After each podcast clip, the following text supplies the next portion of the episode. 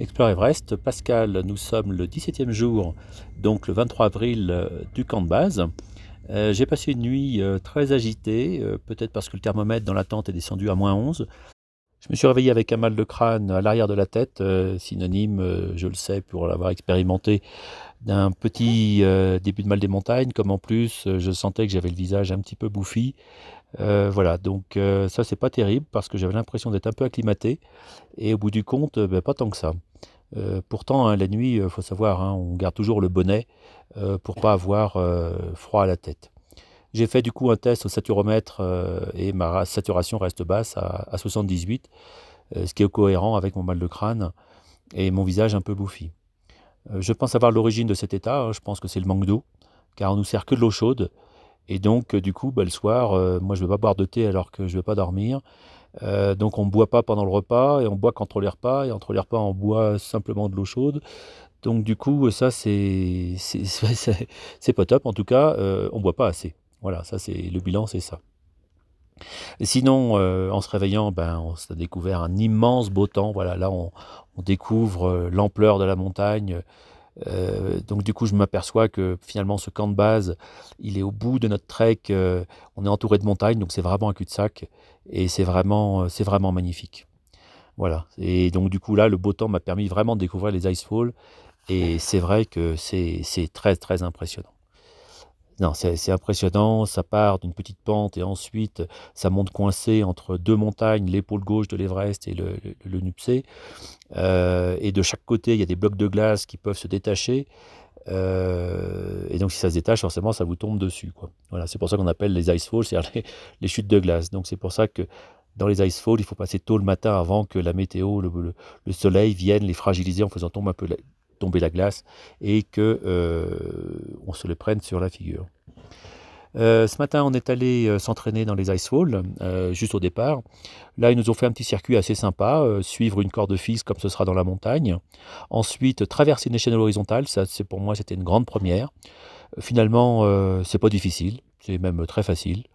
Il y a deux cordes de chaque côté qui ne sont pas tendues, mais il suffit de tirer dessus pour se stabiliser. Donc non, non, franchement, j'avais peur de, traverser avec des crampons, mais ça s'ajuste bien sur les barreaux d'échelle. Il suffit de lever le pied. Non, non, c'est vraiment, euh, c'est pas un souci. Voilà, pour moi, je suis très content parce que ça a démystifié euh, passer sur des échelles. Euh, alors c'est vrai que là, on n'avait pas, pas 100 mètres de vide sous nous, hein, donc après c'est une question de mental, mais en tout cas sur le plan physique, c'est facile. Suite à ça, on avait une échelle verticale. Bon, ben là, tout le monde s'est monté à l'échelle. Alors, l'exercice, c'est plutôt de, de, se sécuriser si on tombe pour pas dévaler la pente, parce que donc voilà, c'est le, jeu d'exercice avec le baudrier, avec euh, toutes les sécurités nécessaires pour si jamais on loupait une marche ou si jamais l'échelle même se décrochait, eh bien qu'on ne, ne, se fracasse pas le crâne 10 mètres plus bas.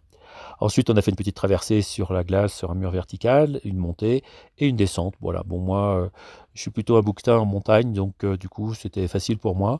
Et d'ailleurs, dans l'après-midi, ils sont allés refaire un exercice. moi, j'ai dit à Bernard, je n'avais pas envie d'y aller, que ça m'apportait pas grand-chose, que je préférais rester ici pour pouvoir travailler.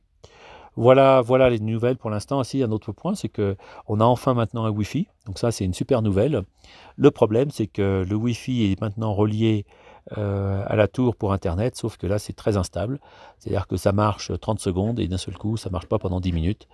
Euh, et encore les 30 secondes, moi, j'ai même pas réussi à envoyer euh, deux mots par WhatsApp. Donc ça, ça reste encore l'élément critique. Surtout que j'avais des rendez-vous avec des journalistes et que je n'ai pas pu les honorer. Donc ça, c'est très énervant pour moi. Au débrief, quand, euh, au débrief de, de le petit, petit exercice qu'on a fait dans les Icefall, euh, quand j'ai dit que c'était bien ce qu'on a fait mais qu'on avait fait la queue, euh, le Sherpa m'a rétorqué que, que quand on sera au sommet, on fera certainement la queue pendant deux heures. Voilà, ce qui m'a bien refroidi car un des risques sans oxygène, c'est de se refroidir, puisqu'on a moins d'énergie pour réchauffer le corps.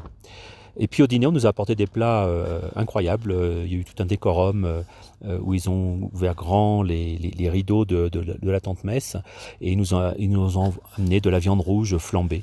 Donc c'était assez étonnant de voir ce balai de Sherpa qui nous amenait de, la viande flambée avec des légumes. Voilà, on se demandait si c'était pas une personnalité qui allait surgir. Voilà, et puis pendant la soirée, ben, dans les longues soirées de haute montagne, Christophe et Bernard m'ont fait parler de ma traversée de l'Inde en vélo. Et puis à la fin de mon récit, euh, il y avait plein de questions et Christophe a dit, ça l'a tellement passionné, écoute, demain tu nous parles absolument de ta traversée de l'Islande, puis après tu nous parles de, ton expédition en, Amazonie. il trouvait que cette traversée en Inde était quelque chose qu'il n'aurait jamais pu faire. Et voilà. Euh, en rentrant de nuit sous la tente, euh, ben, j'ai vu plusieurs lumières qui descendaient de Icefall, alors ça c'est étonnant.